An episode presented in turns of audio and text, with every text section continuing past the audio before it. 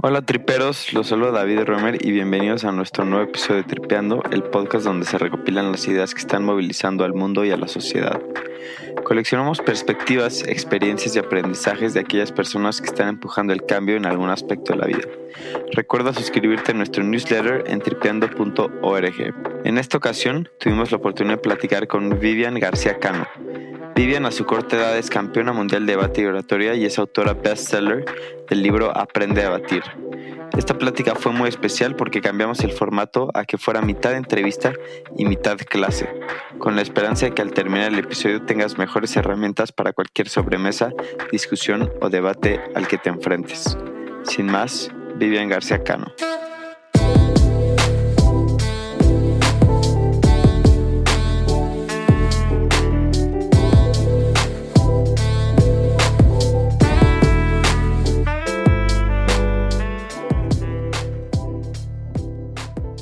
Hola Vivian, muchas gracias por estar entrepeando. Realmente es un gusto platicar contigo. ¿Cómo estás? Hola David, ¿todo bien? Muchas gracias por la invitación. También estoy muy contenta de estar con ustedes.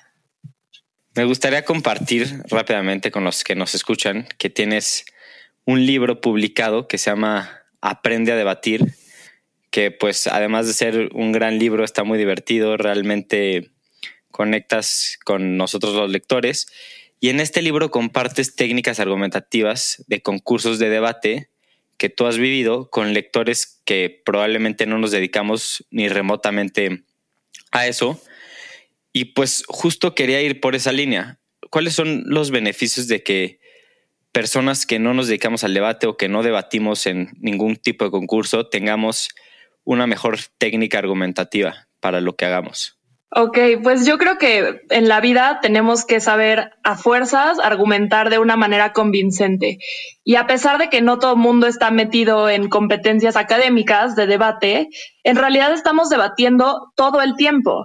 Desde la universidad, si quieres platicar con un profesor para obtener una mejor calificación, quizás si estás presentando y quieres que la presentación sea convincente, que apele a la audiencia, entonces es necesario aprender a debatir en el trabajo, si estás haciendo un pitch, por ejemplo, es muy importante poder vender tu punto de una manera no solo lógica, sino que le llegue a la otra persona, porque fundamentalmente eso es el debate, es poder tener una discusión y lograr empujar tu punto a, convencer a otra persona. Pues justo antes de, de meternos un poco más al libro, me encantaría saber cómo entraste tú al mundo del debate. Ok, pues es una historia un poco chistosa.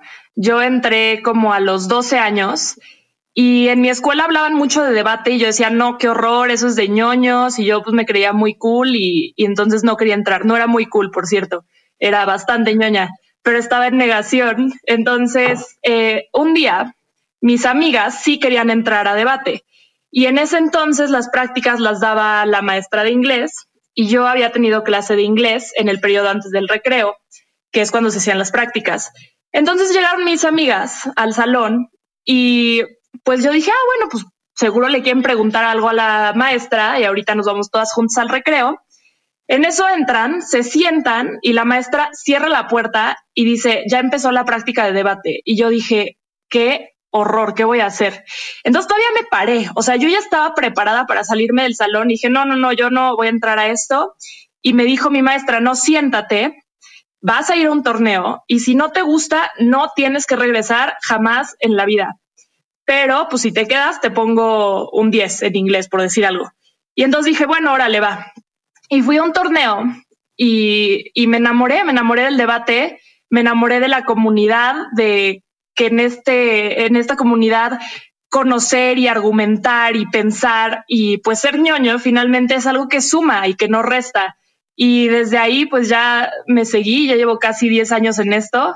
Entonces, así fue como entré al mundo de debate. ¿Y cómo son estos torneos de debate para que nos imaginemos un poco la experiencia? Ok, pues básicamente los nacionales se conforman por varias escuelas, casi todas de la Ciudad de México, pero cada vez se abre más.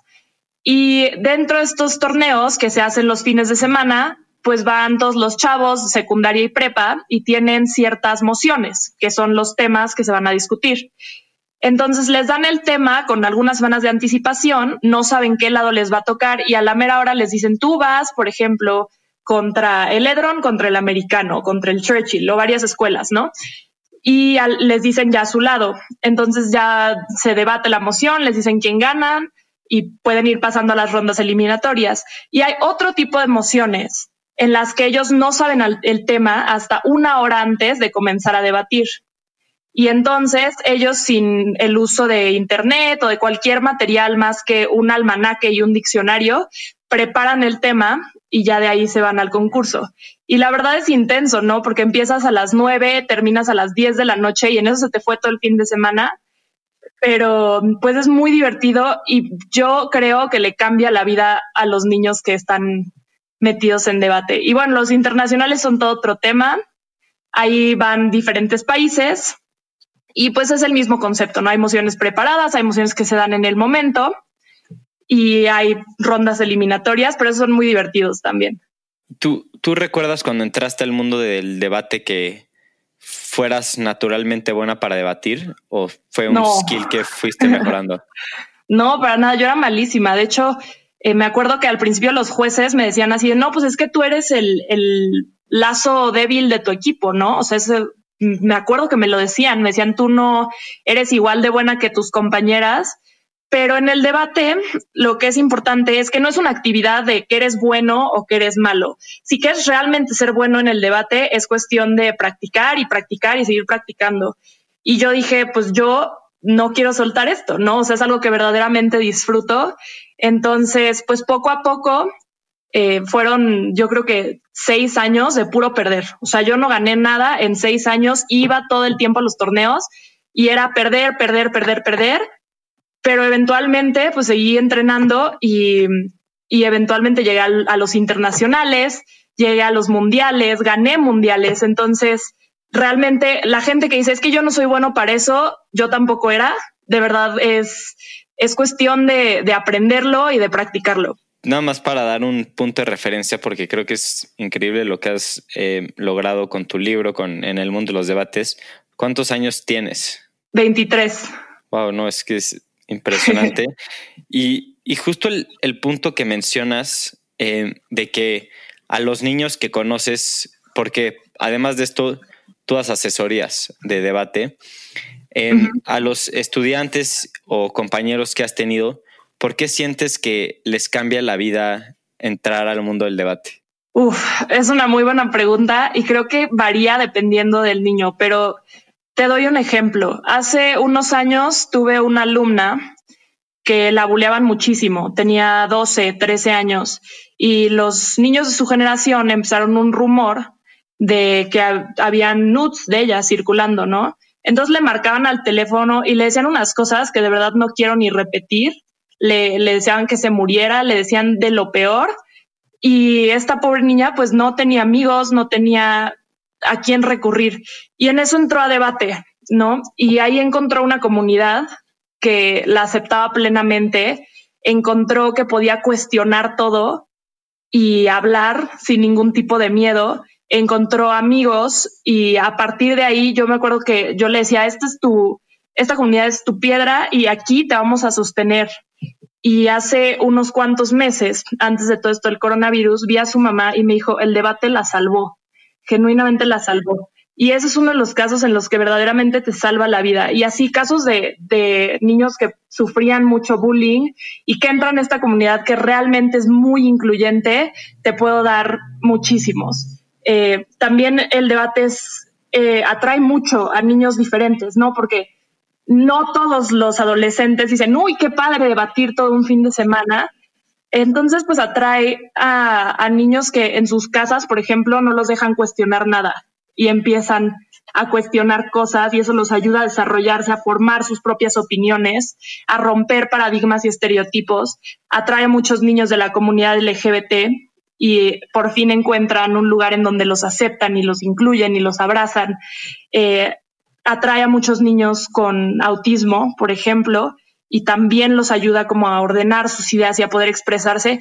Entonces, de verdad, yo creo que el debate salva vidas y verdaderamente abogo porque cualquier adolescente eh, se una a esta actividad. Wow, qué increíble forma de ponerlo, darle voz a, las, a los niños que, que no necesariamente tienen voz. Y justo me, me, gustó mucho la parte de tu libro que, que mencionas este término, que es la glosofobia, ¿no? Que es el miedo a hablar en público que, bueno, te puedo apostar que la mayoría de las personas que estén escuchando esto se van a relacionar en algún punto de su vida. Y, y no sé si nos podías compartir los consejos que das para superar este miedo de hablar en público. Sí, claro.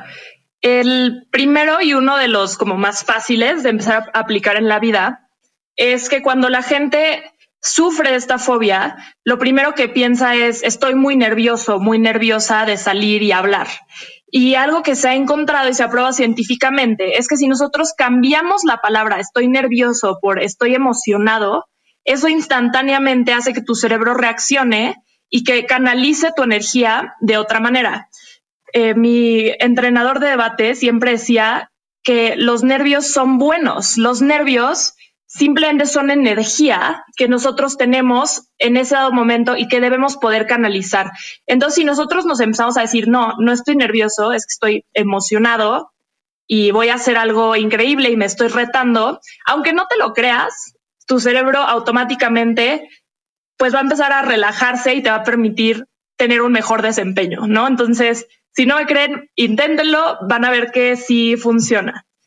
Y más allá de eso, pues pensemos en, por ejemplo, en la adrenalina. ¿Cuántas veces no hemos escuchado noticias de que gente levanta coches eh, para sacar a alguien de abajo cuando tiene mucha adrenalina? Entonces eso, o sea, pensemos en los nervios y en la adrenalina como algo bueno y como una energía que podemos canalizar para que nos vaya mejor.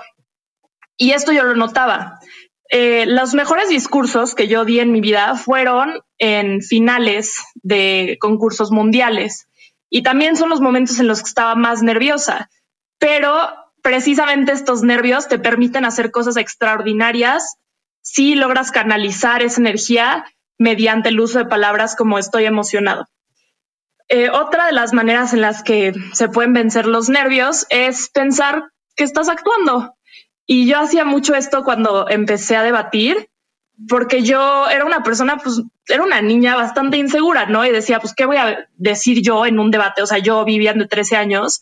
Y entonces lo que pensaba antes de cada ronda es, pues me voy a, me voy a poner un personaje, ¿no? Y entonces yo me imaginaba, no, pues soy una persona eh, que, que con muchísima confianza y que estoy discutiendo esto como si mi vida dependiera de ello. Y entonces me imaginaba que no era yo la que estaba hablando, sino un personaje.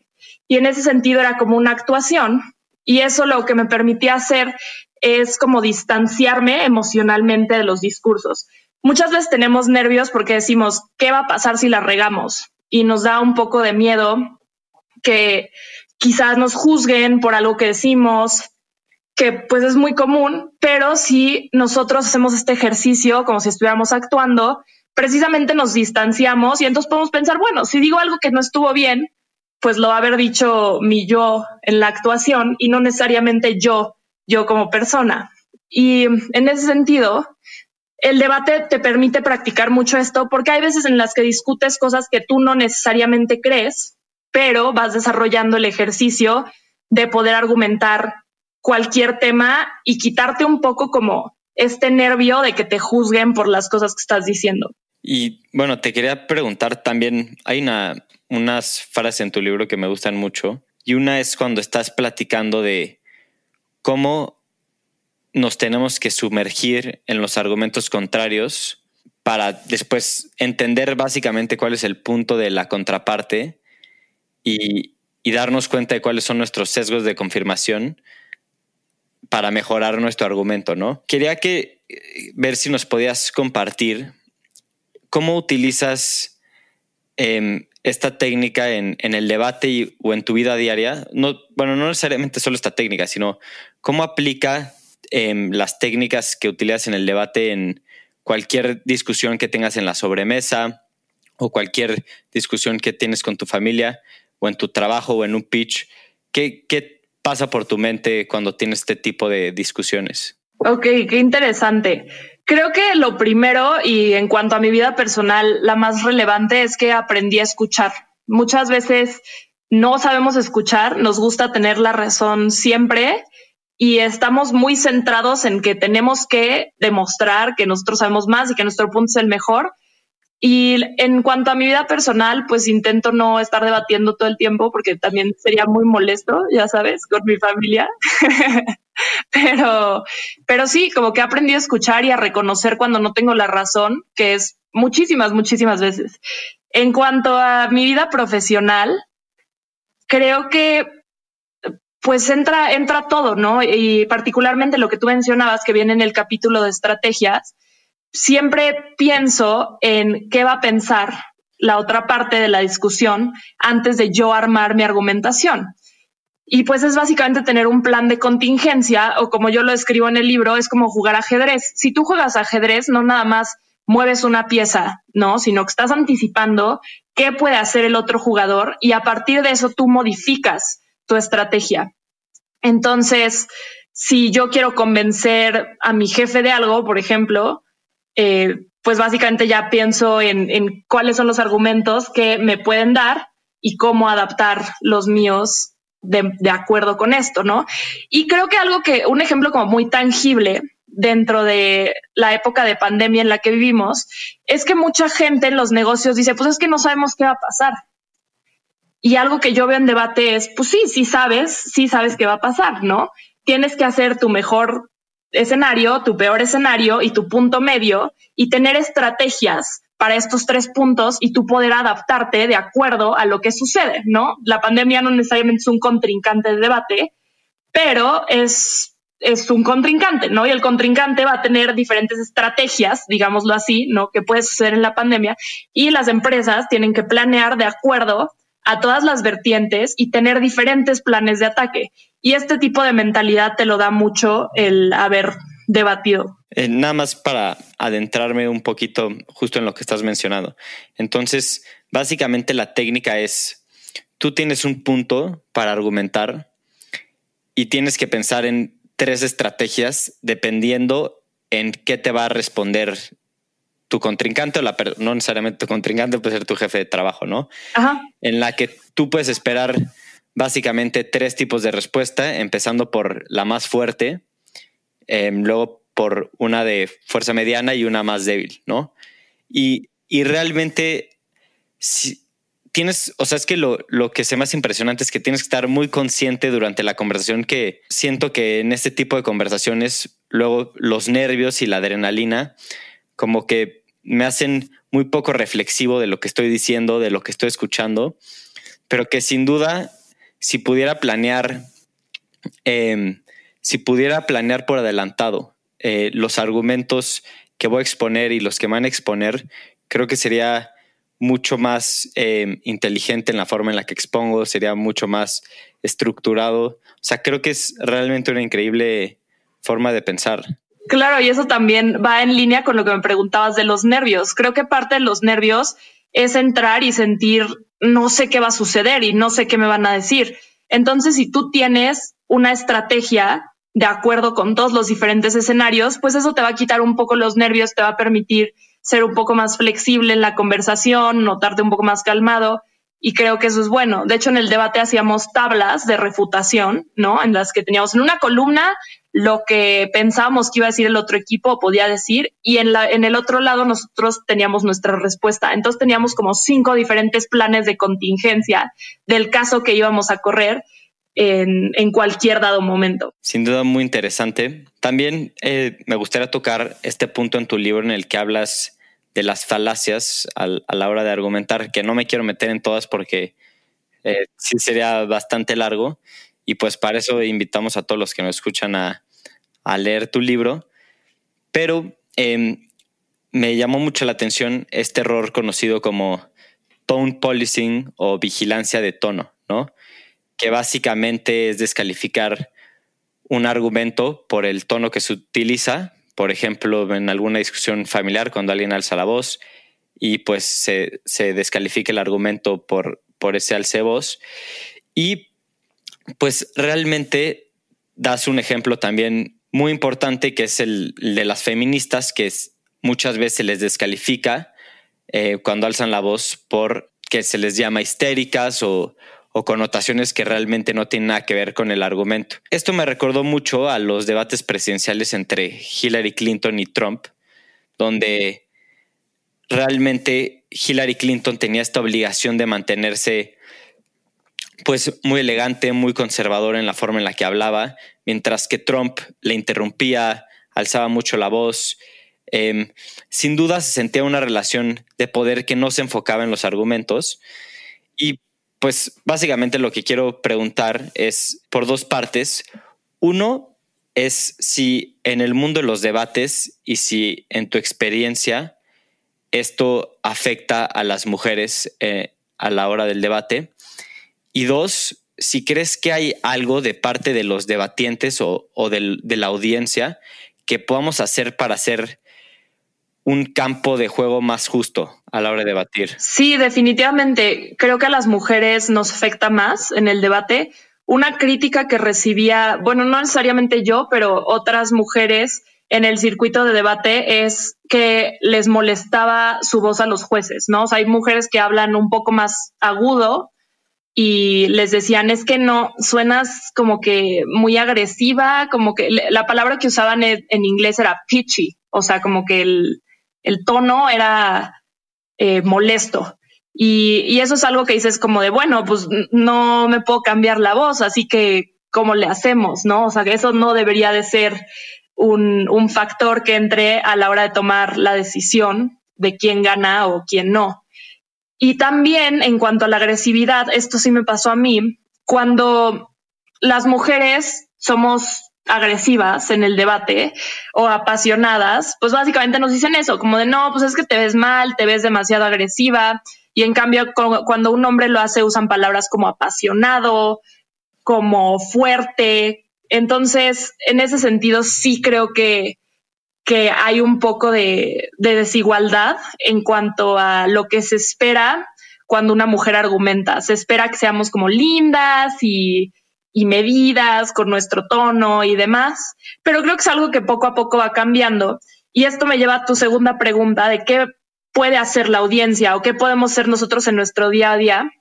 Creo que es cuestión de concientizarnos, o sea, realmente no hay más que eso. Evidentemente todos, todos tenemos prejuicios, todos tenemos algo de machismo eh, internalizado y que practicamos en nuestra vida diaria. Pero si ya entendimos que hay veces en las que la emoción y la pasión son central al argumento de una persona, hablando, por ejemplo, de las marchas feministas, de las marchas de Black Lives Matter, por ejemplo, eh, el sufrimiento de estas poblaciones es central al argumento que hacen. No se puede desprender su argumento y sus peticiones del sufrimiento que padecen estas poblaciones. Entonces, si ya entendimos que eso es una parte central, lo siguiente es no descalificar estas protestas por el simple hecho de que hay gente que tiene un tono más agresivo o un tono más fuerte.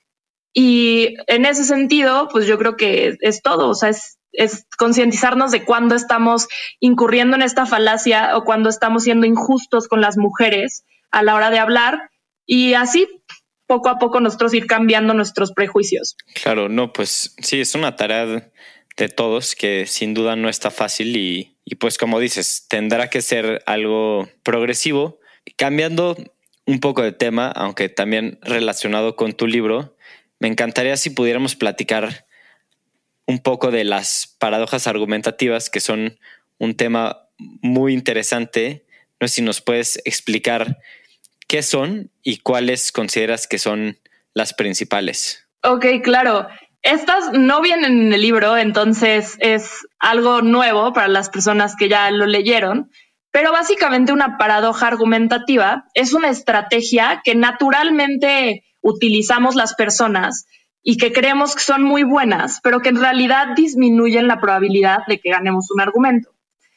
Y les puedo explicar seis de las principales paradojas argumentativas que surgen a partir de, de otro libro, ahorita les doy la cita, de Stephen L. Johnson en su libro Winning Debates. Entonces, podemos comenzar con la primera. Y la primera es que la calidad de un debate depende más del acuerdo que del desacuerdo. ¿A qué me refiero con esto? Muchas veces entramos a una discusión o los chavos entran al mundo de debate académico y sienten que para ganar un debate tienen que destruir así todo, todo lo que dijo el otro equipo y que tienen que refutar absolutamente todo y que no hay nada del otro lado que sea bueno. Y esto es incorrecto. No, o sea, si tenemos un debate, partimos de la idea de que hay buenas ideas de ambos lados, en la mayoría de los casos. Entonces, nosotros queremos, a partir de una discusión, llegar a una verdad más elevada o llegar a algún tipo de síntesis. Y para poder hacer eso, tenemos que partir del acuerdo, no del desacuerdo. ¿A qué me refiero con esto? En el mundo académico, por ejemplo, tenemos que estar de acuerdo con las definiciones de un debate pero eso no es tan importante en el, mundo real, ¿no? En el mundo académico básicamente es, eh, si te dan una moción, tienes que estar de acuerdo con qué es ecología o a qué nos referimos cuando hablamos de proteger al medio ambiente. Después hay que hablar de concesiones y esto sí aplica para cualquier tipo de debate. Básicamente es mucho más probable que tú ganes un argumento si concedes ciertas partes del argumento del otro lado. Y les voy a dar un ejemplo.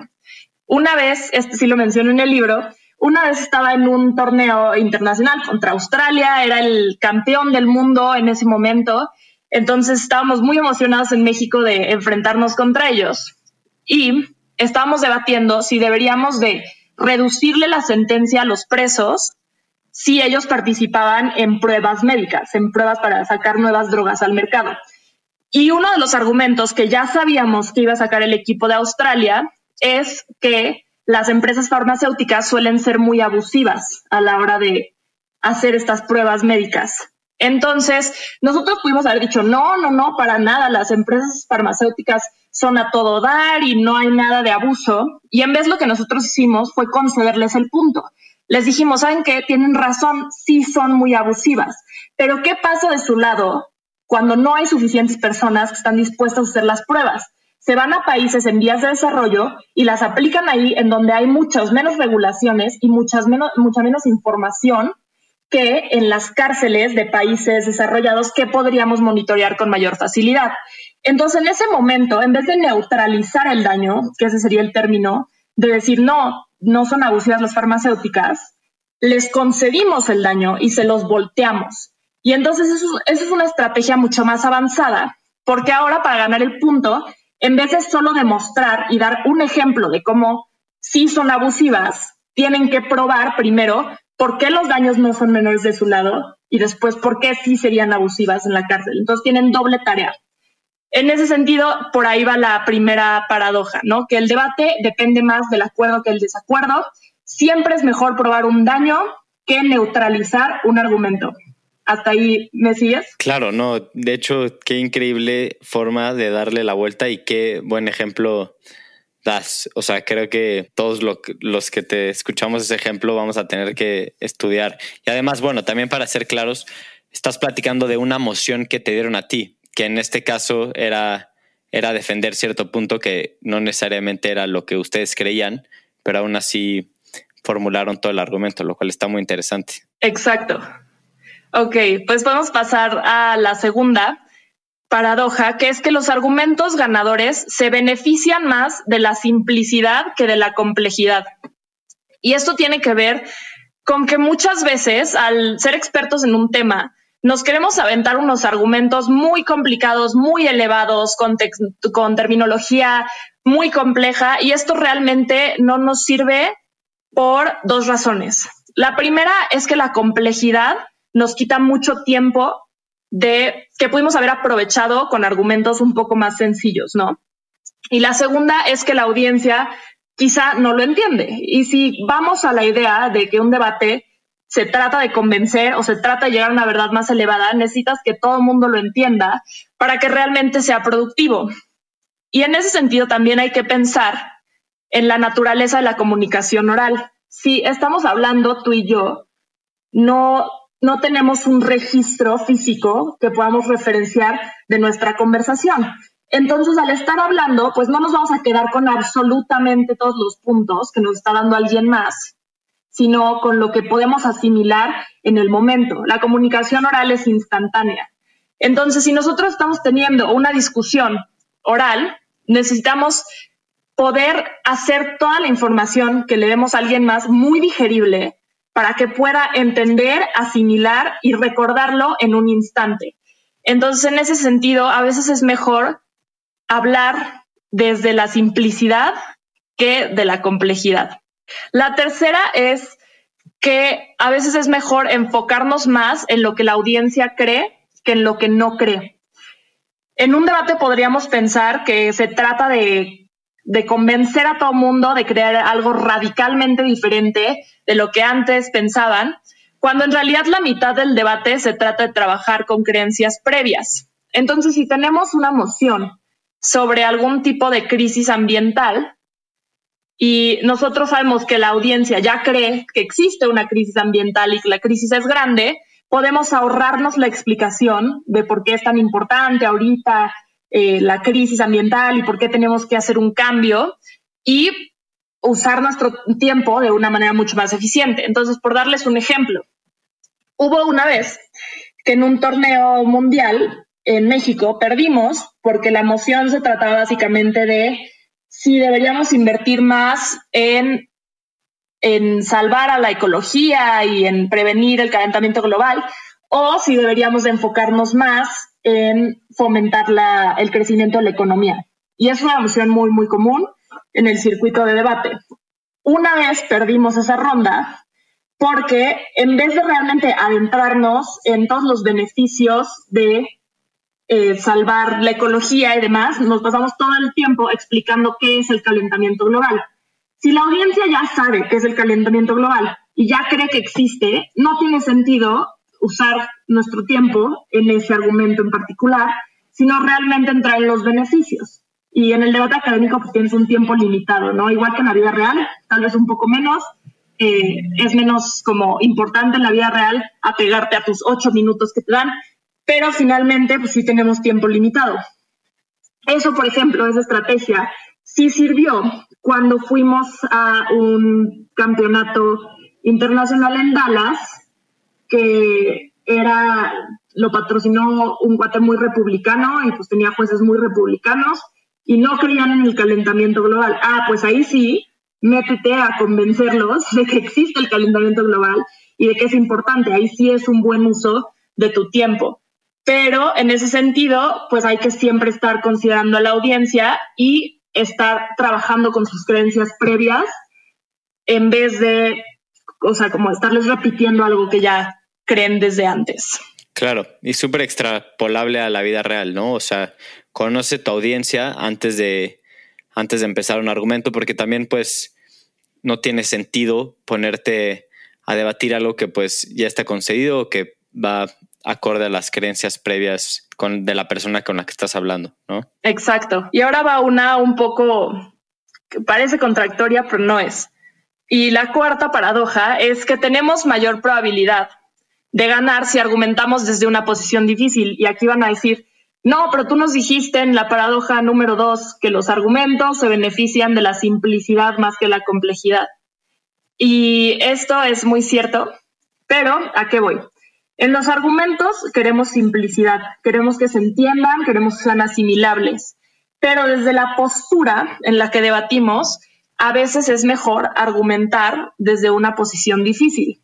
Y les doy un ejemplo para que entendamos un poquito más a qué va esto. En el debate académico tenemos un término que se llama squirreling, así como ardilla, como que vas y te escondes, y se trata de parametrizar un debate con tecnicismo para hacer nuestra postura más fácil de argumentar.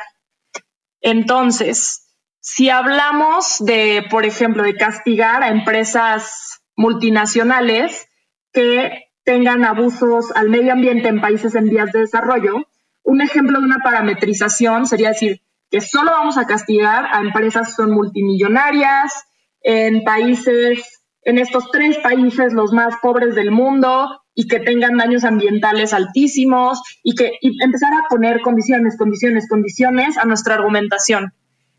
Esto lo que le demuestra a la audiencia es que le tienen miedo al enfrentamiento. La audiencia valora escuchar posturas complicadas y a veces es mejor decir, ¿saben qué? Sí, vamos a castigar a todas las empresas eh, multinacionales en todos los países en vías de desarrollo y listo, y argumentar desde esa postura complicada, a pesar de que quizás no necesariamente lo creas. Otro ejemplo es, alguna vez estuve en, en Milenio en, haciendo un programa de debate durante las elecciones y una de las mociones era castigar al presidente por cualquier acto de corrupción dentro del Ejecutivo. Y el error que cometió mi equipo en esa discusión es que nos inventamos una parametrización así de solo lo vamos a, castigar al presidente si es de tal puesto para arriba y esto va a ser al final del mandato y ya sabes, condiciones, condiciones, más condiciones.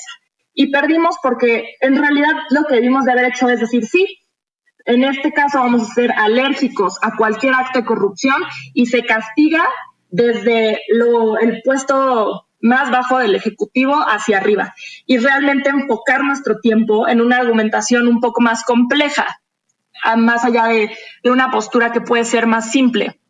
A veces en un debate no necesariamente se trata de que al final del día se implemente nuestra idea al 100%, sino que tomar esta postura más difícil nos permite realmente ver cuáles son los beneficios de una postura similar a esta, quizá llevado a su extremo, ver cuáles son los daños y de ahí al final del debate o al final de la discusión podemos sacar ideas y ver cómo lo matizamos y cómo realmente lo implementamos. Pero para mí lo más importante de un debate es meterte completamente, sumergirte en una idea, ver qué principios se defienden a partir de ella, ver qué consecuencias puede haber y los matices, pues, serán para otro día, ¿no? Eso es más tecnicismo.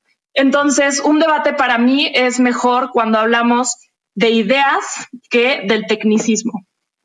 Y esa es la cuarta paradoja que se los recuerdo. Tenemos mayor probabilidad de ganar si argumentamos desde una posición difícil. Y podemos pasar a la quinta. Y esto está muy interesante también porque se relaciona un poco con lo que decíamos del tone policing y de esta falacia. Y es que es más probable que prevalezca nuestra defensa si parecemos desinteresados en ganar. Muchas veces en México, cuando pensamos en debate, pensamos en, la declamación. Y en, a mí lo que se me venía a la mente es pues en, una persona gritando y con esta voz declamando y el pueblo y, y todo esto.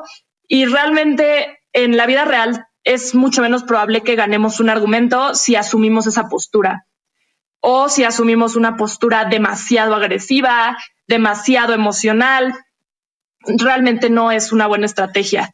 Eh, mucha gente me pregunta, por ejemplo, ¿cómo le hace Ben Shapiro para ganar, no entre comillas, todos sus debates? Y la razón por la que Ben Shapiro, en mi opinión, es tan popular es porque es muy hábil en sacar a sus oponentes de sus casillas, mientras él se queda así, como si le valiera y y no tiene mayor interés en la discusión. Entonces, eso lo que hace en la mente de las personas es que lo hace verse como una persona muy insesgada, porque racionalmente o lo que pensamos nosotros cuando vemos a alguien muy apasionado es que esa persona está sesgada. Si la persona está sesgada, significa que no es imparcial y que por lo tanto su argumento es peor en el mundo frío y racional de la lógica. Ya hablamos de por qué esto no necesariamente es cierto y es una falacia. Sin embargo, en una discusión, eh, realmente es importante cuando queremos ganar no, no llevarlo a, lo teatral y al mismo tiempo como mantener la compostura. Y esto muy importante también en el mundo profesional, si estamos haciendo un pitch, si estamos presentando es mejor siempre mantener esta postura desinteresada porque nos vemos mucho más insesgados. Y supongo que una forma más coloquial de explicar esta falacia es que el que se enoja pierde, ¿no? O sea, todo el mundo lo sabe desde que somos chiquitos, el que se enoja pierde y, y en ese sentido, pues a veces es mejor asumir una postura un poco más desinteresada que una demasiado agresiva o teatral. Habiendo dicho esto, también creo que hay valor en, en asumir posturas agresivas o emocionales o lo que sea, pero lo que voy es, no hay que abusar, no hay que abusar de, eso cuando tenemos una discusión. Y bueno, antes de, pasar a la última, Vivian, eh, para los que no lo conozcan, chequen a Ben Shapiro, que es esta figura pública em, que está muy, muy presente en los debates políticos en Estados Unidos. Él es de corte republicano, pero tiene una forma muy interesante de argumentar, de la cual no necesariamente se comparten los argumentos, pero em, sin duda es un excelente punto cómo expresa objetividad, cómo la percibes, aunque realmente es todo lo contrario, no es 100% es parcial hacia un lado, pero bueno, eso le da muchísimo, muchísima ayuda a la hora de debatir. Definitivamente. Entonces sí, digo, yo no comparto los puntos de Ben Shapiro, pero es de reconocerle que es muy buen orador y que definitivamente sí logra sacar a las otras personas de sus casillas. Y entonces el contraste que tú ves cuando es una discusión en la que él está es, es gigante, porque ves una persona que ya eh, está en, en un plan muy agresivo, muy emocional, y Ben Shapiro, pues tranquilo, como si no le importara, como cuando tú dices perfectamente claro que le importa, pero es una estrategia lo que él está haciendo. Entonces, podemos pasar ya a la última paradoja argumentativa y esta me gusta muchísimo. Y es que en cuanto más nos esforzamos por reducir la incertidumbre a través del debate, más aumenta la nuestra. Y a mí me encanta, me encanta esta paradoja y este dicho. Y es porque entre más debato y entre yo más busco certeza, me quedo con más incertidumbre. Y hay un mundo de verdades allá afuera y abrirnos a ellas y abrirnos a cambiar nuestra opinión realmente nos deja con más dudas, pero con menos ignorancia. Y en este sentido, creo que por eso es muy valioso el debate y se liga a lo que decíamos antes. El debate no solo te enseña a ganar un argumento, sino que te enseña a escuchar un argumento y a cambiar de opinión cuando el tuyo no necesariamente es bueno. Y aquí me gustaría cerrar con esta paradoja con una cita de Bertrand Russell. Él decía que el problema del mundo es que los ignorantes están seguros de sí mismos y los inteligentes están llenos de dudas. Y en ese sentido, pues me gustaría invitar a cualquier persona que escuche esto a llenarse de más dudas y a abrirse a nuevos argumentos. Y en ese sentido, a aumentar su incertidumbre pero reducir su ignorancia. De verdad es una actividad bien, bien padre. De verdad, muchas gracias por compartirnos estas paradojas y bueno, qué bonita la última y qué forma de, terminar. Y esto realmente creo que es una clase para todos lo que, todos, todos lo que, todos los que te escuchamos, perdón. Y sin duda tenemos que estar mucho más conscientes en la forma en la que argumentamos, en la que exponemos nuestros puntos en la que aprendemos. Y ya em, para pasar al último punto, eh, básicamente al último capítulo de esta plática, em, me gustaría hacer un breve recap de algunas frases que utilizas en el libro que me encantaron, em, que te voy a atribuir porque pues, están en tu libro. Y una es cuando estamos hablando de hablar en público, que es algo que me encantaría regresar tú pones, lo que distingue a una persona normal de un orador profesional no es la existencia de los nervios, sino la forma en la que los manejan. Lo cual, sin duda, es una lección que nos tenemos que llevar. Y la segunda es cuando estamos hablando de las personas que están intentando meterse al mundo del debate o, o que ya se metieron y platicas sobre las experiencias y pones, cuando ellos descubren hablando de, los alumnos o de los jóvenes que pueden exponer de manera clara, concisa y convincente, o hasta ganar en foros reconocidos mundialmente, comienzan a ser personas sin miedo a exponer sus puntos de vista, lo cual también es una frase súper valiosa que creo que puede empoderar a muchísimas personas, a muchísimos jóvenes, a sentirse seguros de sí mismos y creo que es algo que no se rescata usualmente del debate, pero que vale mucho la pena hacerlo. Y ya, em, ahora sí, para terminar, Vivian, em, además de tu libro que se llama Aprende a debatir, que lo pueden buscar en Amazon, en Tripeando siempre nos gusta preguntar si hay algún otro tipo de libro o algún podcast o algún otro tipo de contenido que te gustaría compartir con la audiencia. Sí, este libro que les comentaba de, de debate académico también me parece muy bueno de Stephen L. Johnson. También es una buena manera de entrar al mundo de debate. Y fuera de eso, los campamentos de verano que se hacen con Mark Webber, también lo menciono en el libro, me parecen una herramienta muy, muy valiosa. Y no voy a entrar en eso porque podría platicar yo horas, horas del cambio que veo en los chavos cuando entran a esto.